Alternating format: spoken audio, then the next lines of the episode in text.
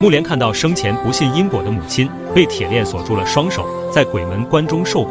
木莲在母亲死后被佛光指引，只有追随辟支佛修行，才能把母亲从十八层地狱中救出来。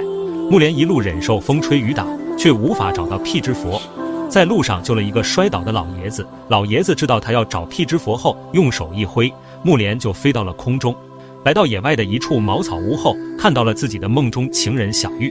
小玉谎称说自己是逃婚出来的，只想和他在一起，拿来了美味佳肴。木莲却不吃肉，小玉又要缠着他说想和他睡在一起，却发现自己只是一厢情愿。